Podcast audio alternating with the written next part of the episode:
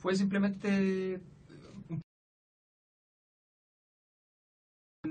del trabajo cotidiano. Me pasó que yo estaba un poco de, casualidad y un poco de, de haciendo un, curso a nivel de posgrado en, la facultad que, que lo empecé a enfocar crecientemente con el tiempo en algo que me parecía una cosa que es de los para efectos de la, del, del ciudadano actual es como una especie de misterio como, como nos han convencido mucho que el poder no importa ¿ya? entonces la gente no sabe administrar poder porque naturalmente no dice no para qué voy a hacer esto que justamente porque eso le va a molestar a no sé quién bueno normalmente eso pasa cuando uno logra acumular un poquito más de poder entonces entonces en general toda la gente como que se retrae poder. y entonces hice un curso tratando de explicar la importancia de, del poder, incluso a nivel defensivo, o sea, de cómo, no porque tú quieras conquistar poder necesariamente, sino porque eventualmente tienes que al menos hacer las cosas que te permitan sobrevivir. O sea, es casi una cosa darwinista. Entonces empecé a trabajarlo eso en algunas, en algunas clases. Y había muy buenos ejemplos que venían del padrino, Mm. de las películas y de la novela de Mario Puzo. Entonces, eh, de repente me di cuenta que en realidad tenía demasiados ejemplos y que era como medio ridículo poner siempre ejemplo Al padrino. al padrino. Entonces dije, ya no, ya me voy a calmar y qué sé yo, y, y usaré dos o tres cosas, pero, pero lo demás no lo voy a usar. ¿ya? ¿Pero has visto muchas veces la película? No tanta, ¿No? ¿No? tanta. La verdad es que, el, lo- mira, yo me debo haber, el- la novela me la debo haber leído unas 10 veces. Ya. Este, este último tiempo me la he estado leyendo además de nuevo con más, con más detenimiento para estudiarla, qué sé yo. Este últimos seis meses, qué sé yo. Y la, y la película, bueno, obviamente uno ha visto más la 1, porque más la dan más por la tele, Mm. entonces uno la encuentra, se queda viendo, qué sé yo. Eh, claro, la habré visto, no sé, o sea, igual es harto, pero, pero 15 veces, no sé. Y tu favorita, ¿no? Eh, mira, o, es o bien te gustan más las dos. Ah, es bien Ahí está difícil. la controversia, la una y la dos. Claro, a, a- a mí me parece, es bien difícil. Estamos escuchando la música de fondo, ¿no? De, de Nino Rota. de Nino Rota. Sí. Habla un poquito más fuerte, porfa. Sí, mira, a mí me gusta, a mí me gustan las tres. Yo soy de los que reivindica incluso la tres. La tres. Sí, sí, a mí me gusta, a mí me gusta la 3. porque la 3 tiene una serie de, toma una serie de riesgos, o sea, es la primera película que dice que a Juan Pablo I lo asesinaron, lo, lo asesinaron los que pusieron a Juan Pablo II. Es la primera que lo dice, es la única que lo ha dicho. O sea, Sí. tomar ese tipo de riesgo y además hacerlo con, con- con elegancia, qué sé yo. Eh, pero evidentemente el- la, la fórmula, la- la- a, medida que se va alejando el personaje de Vito Corleone, es muy difícil sostener la fórmula, porque ahí estaba la base de esta sabiduría, ¿no? de, este, de este aprendizaje. Entonces, claro, es una, es una cosa muy... O sea, la, la gracia de, de Vito Corleone, y ahí es donde, donde uno trata de entender mucho, porque uno entiende a partir sobre todo de la escena del caballo y otra, que, que es como... eh, Es sobre es una obra sobre el crimen, sobre el mal, sobre, la, sobre el poder, pero desde el punto de vista maligno. La gracia de, de Vito Corleone, si uno analiza, eso está muy, muy bien escrito en la, en la novela. La gracia de Vito Corleone es que era infinitamente menos cruel de lo que podría haber sido. A él lo que le interesaba era la paz. Y lo que le interesaba era la paz, pero él lo que quería era mejorar la posición de su familia. Era un hombre muy pobre, en la historia un hombre pobrísimo, eh, eh, que estaba amenazado de muerte en Italia a los 12 años, que llega a los 14 a, Nueva York eh, y que empieza a mal vivir en, Nueva York, que se casa y de repente se da cuenta un día que ganaron una plata que se las quiere quitar el mafioso de la zona. Mm. Y dice, ¿y esto qué es? Y además este tipo... Y ahí es donde el tipo empieza a mostrar su... Dice, "Ay, pero si este tipo es un imbécil. ¿ya? Este tipo no es verdad, me parece evidente cuando lo- por lo que sé, que no es verdad que tenga de amigo a los policías ni nada de lo que Exacto. él anda diciendo. ¿Y por qué yo le voy a pasar esa plata? Si es mi plata.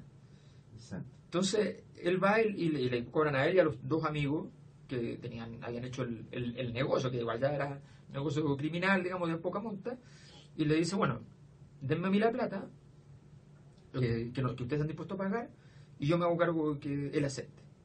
Bueno, y lo mata. Y ahí empiezan a, a- tú empiezas a ver como la aplicación de, esta, de, de estas leyes. Por ejemplo, él no le cuenta a nadie. A nadie. Nunca, nunca dice, anda diciendo, bueno, y tuve que piteármelo. No, Claro, eso no existe. jamás, jamás. Jamás, nunca le dice a nadie. Y él empieza a ganarse el, el respeto y, y siempre hacía muchos más favores de los necesarios. Cuando empieza a tener abogados le empiezan a decir, pero usted tiene compraba mucha más gente de la necesaria, hay gente que nunca hemos usado. Se excedía. No me importa, le dice, yo quiero tener muchos amigos. Y, y- entonces, y eso, todo esto en la sociología del, del poder, hay mucho antecedente, no muy sistematizado además, es bien curioso, porque en, en- en- en el tema de la política y el poder, el- la obra seminal, digamos, es Maquiavelo, pero que es una obra escrita para un príncipe, para alguien que ya tiene poder. Perfecto. No es para alguien que tiene que conquistar claro. el poder. El príncipe tiene que conquistar nuevos territorios y cosas así. Pero este, entonces esta historia es muy, es muy novedosa porque es la historia de alguien que no tiene nada de poder, absolutamente nada, y que empieza a construir su pequeño imperio y cada vez que va pasando el tiempo lo va haciendo más grande. Y eso es lo que tratamos de ir sistematizando. Y de repente me empecé a dar cuenta que en realidad esto operaba a nivel de leyes, que pueden tener siempre su excepción, pero son leyes. Entonces las ordené en, en- en leyes eh, y eso es lo que vamos a trabajar en el, Son en el 20 seminario. ¿Cuántas leyes son? Mira, son eh, 46. 46 leyes. Nosotros ahora estamos. eh, yo, la verdad es que en, la- en- en los últimos días encontré dos más, que, pero da lo mismo. Ahí vamos, estamos, estoy ordenando porque, porque además hay una cosa que es muy importante. eh, es entender que, que el- por ejemplo, cuando uno habla mucho de, de- de hacer una maniobra política, uno habla mucho del factor sorpresa, de sorprender al enemigo. Mm. Vito Corleone hace todo lo contrario. A Vito Corleone le gusta que el enemigo pueda entenderlo todo. Perfecto. Es muy notable la, la diferencia y es muy cierto porque lo que él dice es, en el fondo es, primero razonemos, ocupemos la lógica. Si eso no funciona, pasamos a otra etapa. Pero tratemos de que el otro entienda todo. Si el otro no es suficientemente inteligente o es, o o es demasiado cabeza pistola, bueno, yo no puedo hacer nada, tengo que ir y empezar a y, o amenazarlo o directamente matarlo, qué sé yo, pero o matarle el caballo, digamos. pero pero y además hay una cosa formidable. Cada personaje que aparece, que él se entera de que existe, él le pone mucha atención.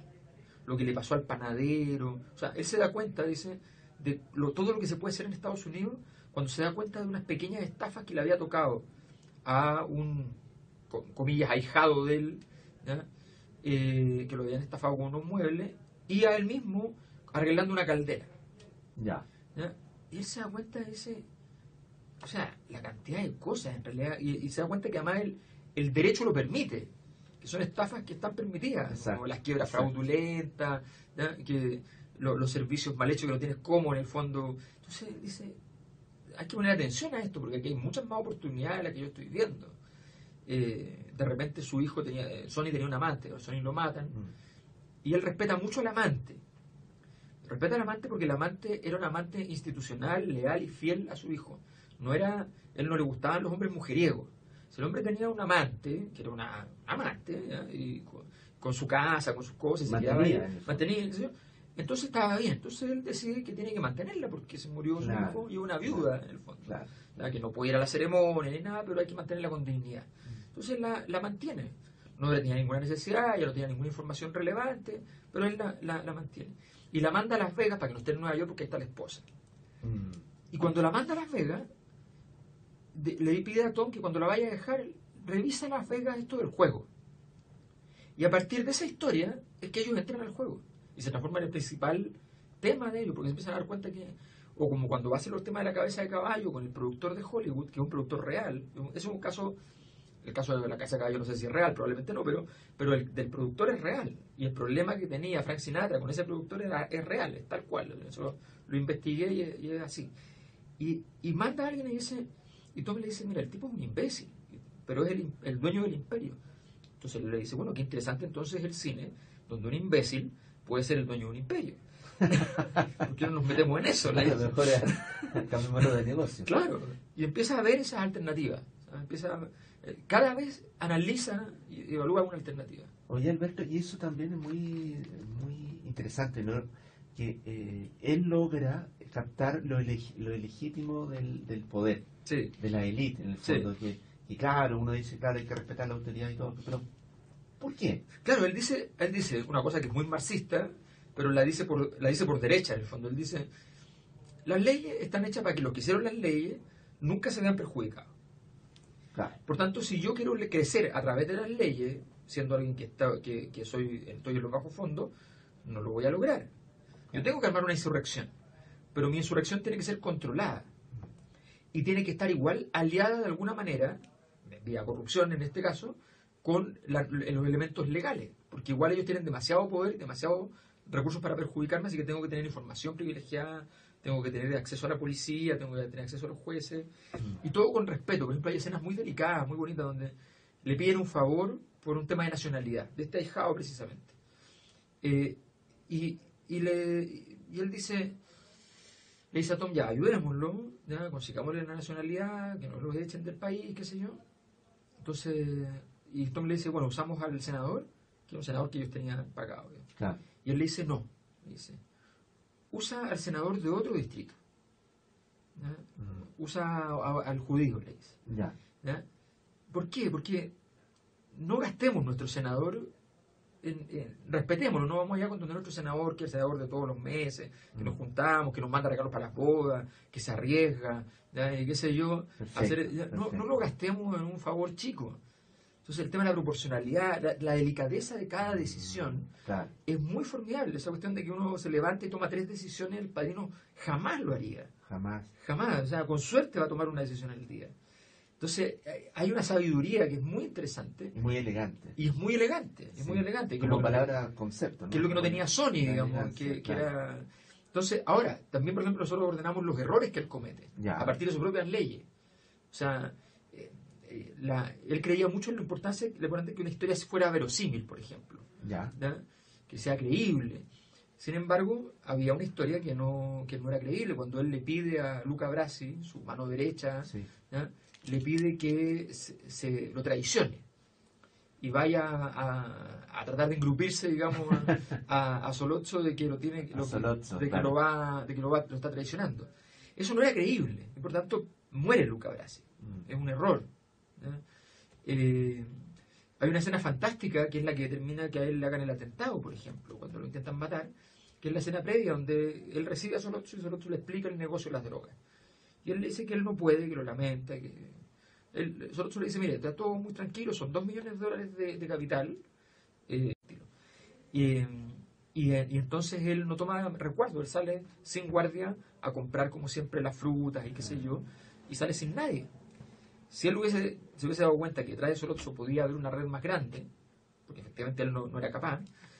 Eh, y que detrás de este, eh, no solo estaban los Tataglia, que se sabía, sino que estaban los Barcini, qué sé yo, entonces ahí él habría tomado recuerdo. Pero él se equivocó también en ese diagnóstico. Claro. Eh, y la esposa, es muy notable esa escena, porque la esposa en un momento determinado lo dice.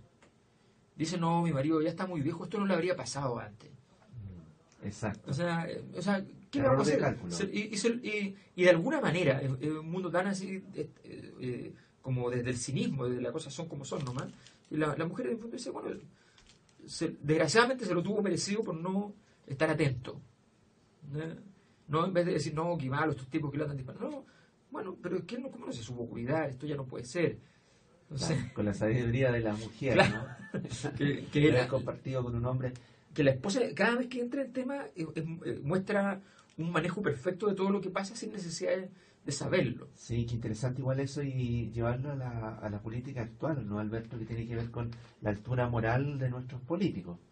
Eh, que no le digan en los talones a, Es bien notable eso. Es bien notable eso. Fíjate que, claro, el, el, el, el- el padrino es un moralista.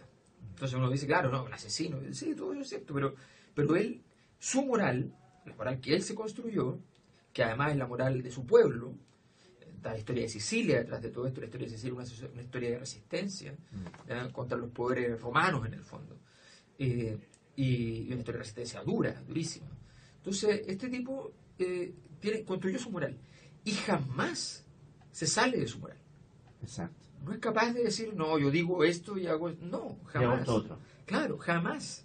Entonces, es la historia de un, de un tradicionalismo absoluto, de una moral total Eh, y de una, de una lógica absoluta. O sea, el tipo además, todo tiene que ser completamente lógico eh, y de evitar siempre el conflicto.